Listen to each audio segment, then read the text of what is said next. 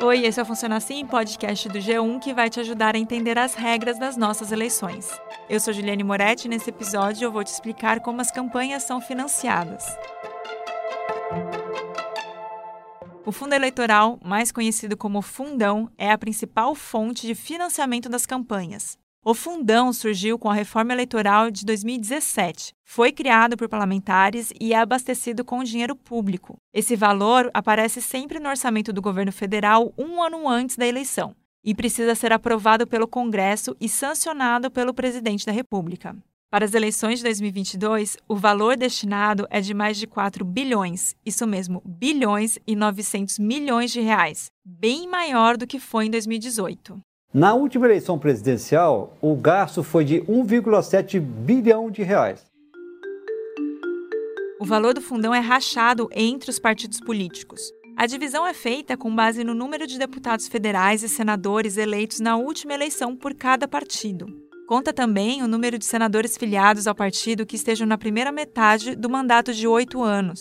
Quanto mais candidatos eleitos, portanto, mais os partidos acumulam recursos. O TSE é responsável por dizer quanto cada partido vai receber para financiar as campanhas com base nesses critérios. O Tribunal Superior Eleitoral divulgou quanto cada um dos 32 partidos políticos vai receber de dinheiro do fundo eleitoral. Em 2022, o União Brasil ficou com a maior fatia, 757 milhões de reais. Em segundo lugar, o PT, com 499 milhões, e em terceiro, o MDB, com 360 milhões de reais. O Partido Novo decidiu que não vai usar o fundo eleitoral para financiar campanhas em 2022. E com isso, o valor que seria do partido vai para o Tesouro Nacional. Com a divisão do dinheiro, os partidos são os responsáveis por fazer a distribuição para cada candidato. E também precisam prestar contas para a Justiça Eleitoral sobre o uso dos valores.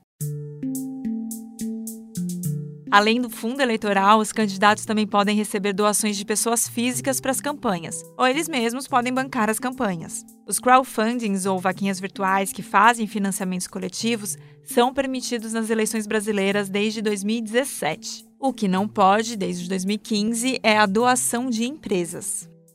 Partidos políticos e candidatos estão proibidos de receber doações de empresas privadas. O Supremo Tribunal Federal decidiu que os repasses de pessoas jurídicas para campanhas eleitorais são inconstitucionais.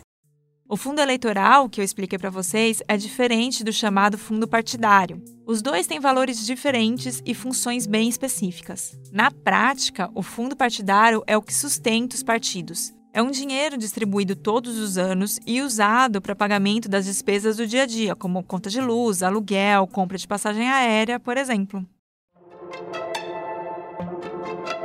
O Funciona Assim está disponível no G1, no Globoplay ou na sua plataforma de áudio preferida. Se você gostou desse conteúdo, vale a pena seguir na Amazon ou no Spotify, assinar no Apple Podcasts, se inscrever no Google Podcasts ou no Cashbox e favoritar na Deezer. Fazendo isso, você sempre é avisado quando um novo episódio é publicado. Até mais!